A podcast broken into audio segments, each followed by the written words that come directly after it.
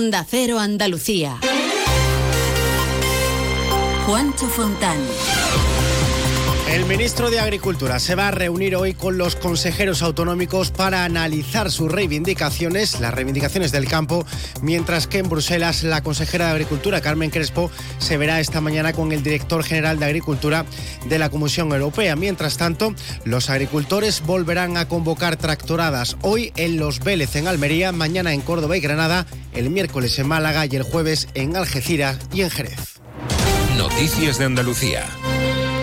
Andalucía, buenos días. El Gobierno central y las comunidades autónomas mantienen hoy una reunión por videoconferencia sobre la crisis del campo. La consejera de Agricultura del Gobierno andaluz, Carmen Crespo, va a reclamar al ministro Luis Planas que presione a la Unión Europea y le va a exigir además reformas urgentes que ya lo tendría que haber hecho, pero también adicionalmente en nuestro país el modificar la ley de cadena, con el doble tarifa eléctrica para el regante, con más Next Generation dedicado a la agricultura y que el Ministerio sea líder, en este caso en el Gobierno de España, para las cuestiones de fiscalidad, porque hemos pedido una rebaja de módulos la consejera que, por cierto, firma hoy en Bruselas la adhesión de Andalucía al Pacto Verde Europeo. Mientras tanto, tras un fin de semana de relativo descanso, los agricultores vuelven a las protestas. Para hoy hay convocado una tractorada en Los Vélez, en Almería, para defender el modelo agrícola de secano de esta zona, Inés Manjón.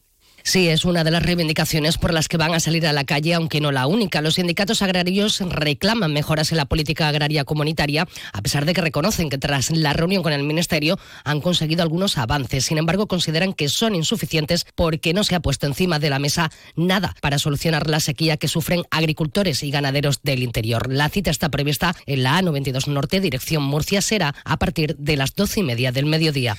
Gracias, Inés. Y mañana martes vuelven las a las movilizaciones los agricultores de Córdoba con una nueva tractorada que en esta ocasión va a terminar en la capital con el objetivo de cortar los principales accesos. Nos acercamos a las 7 y 23. Enseguida más noticias. El Parlamento de Andalucía celebra su jornada de puertas abiertas. Con motivo del Día de Andalucía, la Cámara Autonómica te invita a descubrir su riqueza patrimonial, su historia y el funcionamiento del Poder Legislativo andaluz. Sábado 24 de febrero, de 10 de la mañana a 7 de la tarde. Parlamento de Andalucía, la casa de todos, te espera.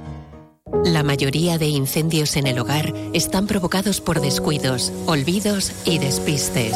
Enciende tu conciencia, apaga el riesgo. Prevengamos juntos los incendios adoptando medidas conscientes y protegiendo lo que más valoramos. Emergencias 112, Junta de Andalucía. ¿Escuchas este silencio? Muchos quieren que los facultativos andaluces no tengamos voz ni voto en la mesa sectorial de la sanidad. No lo permitas. El 6 de marzo vota Sindicato Médico Andaluz en las elecciones sindicales del SAS. Sin facultativos no hay sanidad. Más de uno. Onda Cero Andalucía. Barbate sigue siendo el foco de la actualidad informativa. Se están investigando las causas de la reyerta entre familias vinculadas al narcotráfico, en el que han resultado heridos leves tres agentes de la Guardia Civil. Un nuevo incidente que ha provocado reacciones políticas. Desde el Partido Popular, su secretaria general, Cuca Gamarra, en redes sociales ha vuelto a pedir la dimisión del ministro del Interior, Grande Marlasca, al que ha acusado de seguir, dice, con los brazos cruzados. Por su parte, el secretario de la Asociación Unificada de Guardias Civiles de Cádiz, Luis Bueno, contaba que se trata de una realidad que ignora el gobierno central y que la situación es límite. Da noticia ahora. ¿Por qué? Porque han asesinado dos compañeros, pero no da noticia. Yo lo vengo denunciando desde que estoy en la Asociación Unificada de Guardias Civiles. Tenemos aquí este problema a diario, pero no sabemos por qué, no se le quiere atajar, no sé si es que no habrá interés, no se nos escapa de las manos. Por favor, queremos medios que ya no estos dos fallecidos no son los primeros y por desgracia seguramente no serán los últimos. Esto hay que atajarlo ya. Y no nos movemos de la provincia de Cádiz para contarle en otro orden de cosas que hoy empieza la tercera semana de huelga en Acerinox. El convenio colectivo sigue sin cerrarse y los problemas aumentan para la planta de los barrios y también para una plantilla que ronda las 2.000 personas, Alberto Espinosa. Una huelga que arrancó el pasado 5 de febrero en base a la negociación del convenio colectivo, varias citas en el CERCLA que no han servido para acercar posturas. Hoy la Guardia Civil ha citado en el juzgado de instrucción número 3 de Algeciras a cuatro miembros del comité a los que se les han imputado delitos contra la seguridad vial. Mientras tanto, Acerinox insiste en que mantiene una firme voluntad negociadora. Durante el fin de semana, las familias de los empleados han mostrado su apoyo y no se descartan que en las próximas horas se vuelvan a producir cortes de la autovía A7. Por cierto que esta mañana cuatro representantes sindicales de Acerinox están llamados a declarar en un juzgado, en un juzgado de Algeciras como imputados por delitos contra la seguridad vial. Están acusados de participar en cortes de la autovía A7 en una de las protestas de hace varios días protagonizada por los trabajadores de la planta. La Policía Nacional investiga el hallazgo del cadáver de un hombre con signos de violencia en Sevilla. El 112 recibía aviso de un ciudadano que lo encontraba la pasada tarde cuando paseaba por un sendero cercano al barrio de Alcosa. Según publica Diario de Sevilla, la víctima tenía 34 años. Por otro lado, en Granada, la policía está investigando el apuñalamiento al dueño de uno de los establecimientos de la calderería en Granada. Eran los propios viandantes los que avisaban a los servicios de emergencia, Guillermo Mendoza.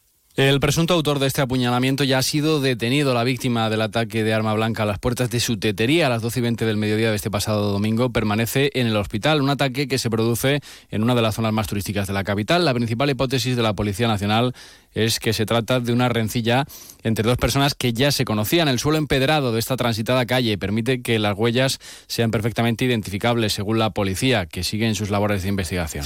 Gracias, eh, Guillermo. Y un joven de 23 años ha muerto tras sufrir un accidente de tráfico y quedarse atrapado en el coche que conducía en la localidad gaditana de Conil. Por otro lado, también en Granada, un hombre de 48 años ha caído con su coche al río Genil. Él mismo pidió ayuda a la Policía Nacional tras el accidente y pudo ser rescatado gracias al sistema de localización del 112 7 y 27. Silestone presenta la nueva serie Le Chic. Seis nuevas propuestas cromáticas para tu cocina o baño con patrones veteados y acentos metálicos. Le Chic es elegancia y gusto refinado, mostrando el Silestone más sofisticado y sostenible con la tecnología Hybrid Plus. Silestone, la superficie mineral híbrida by Cosentino. Yo cuido de la sanidad pública. Y yo. Y yo. Y yo. En CESIF trabajamos por ello. Un incremento de plantillas. Por una carrera profesional ágil y efectiva para todas las categorías. Por contratos más estables y bolsas actualizadas. Porque si tú no te conformas, nosotros tampoco. Yo cuido de la sanidad pública. Confía en CESIF. El 6 de marzo, vota CESIF. Te ayudamos a darle la vuelta a tus ahorros. Descubre lo que puedes conseguir con la cuenta 360 de Cajamar. Y no le des más vueltas. Consulta la información de requisitos y vinculaciones de la cuenta 360 en tu oficina más cercana o en gcc.es barra cuenta 360. Cajamar. Distintos desde siempre. Social Energy, la revolución solar que recorre Andalucía y que te hará ahorrar hasta un 80% en tu factura de la luz con nuestras instalaciones fotovoltaicas. Te ofrece la ronda de tiempo y temperatura en Andalucía. En Algeciras más claros que nubes y 13 grados. En Almería cielos con nubes tenemos 11 grados. En Cádiz tenemos cielos despejados y 11 grados. En Ceuta tenemos cielos mayormente despejados y 15 grados. En Córdoba amanecemos con algunas nubes en el cielo y 6 grados. En Granada comenzamos el lunes con 6 grados y cielo despejado. Con Social Energy, pásate al autoconsumo y genera tu propia energía, con una garantía de hasta 25 años y con posibilidad de financiación. La revolución solar es Social Energy.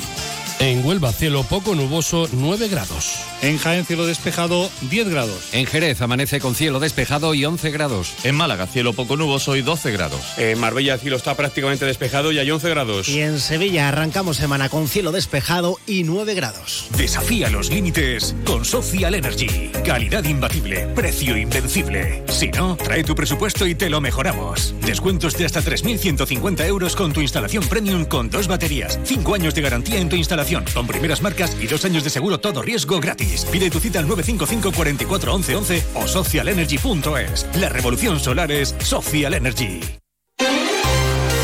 Noticias de Andalucía. Más noticias de nuestra comunidad a partir de la una de la tarde con un avance de la actualidad de este lunes y a las 2 menos 10 todas esas noticias más ampliadas se la cuenta nuestro compañero Jaime Castilla. Mientras tanto, se quedan informados con Carlos Alsina. Que tengan un buen comienzo de semana. Muy buenos días.